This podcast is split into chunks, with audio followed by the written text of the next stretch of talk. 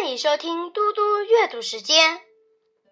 今天我要阅读的是《三字经》。唐高祖起义师，除隋乱，创国基。二十传，三百载，两面之，国乃改。唐高祖李渊发起仁义之师，清除了各路的反隋大军，消除了隋末的动乱，开创了唐王朝的基业。唐王朝共传二十代，历时近三百年，后被梁所灭，才又更换了朝代。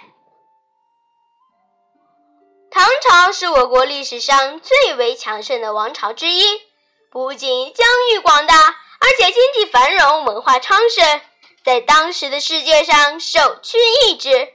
唐朝的强盛影响深远，始终是中国人的骄傲。直到现在，海外的中国人还自称是唐人，华人的聚集地被称为唐人街。我现在来为大家讲一个故事：玄武门之变。唐高祖李渊即位以后，封李建成为太子，李世民为秦王，李元吉为齐王。三个人当中，属李世民功劳最大。太子介成知道自己威信比不上李世民，就和弟弟齐王元吉联合。一起排挤李世民。李建成借突厥进犯之际，想把尉迟敬德、秦叔宝等王府精兵良将全部调走，然后动手杀害李世民。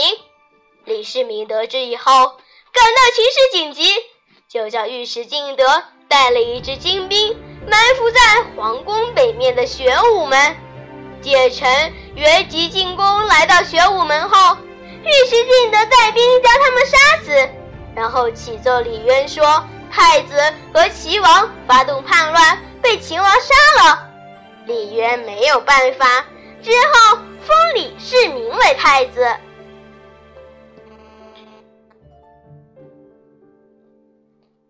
谢谢大家，我们下次再见。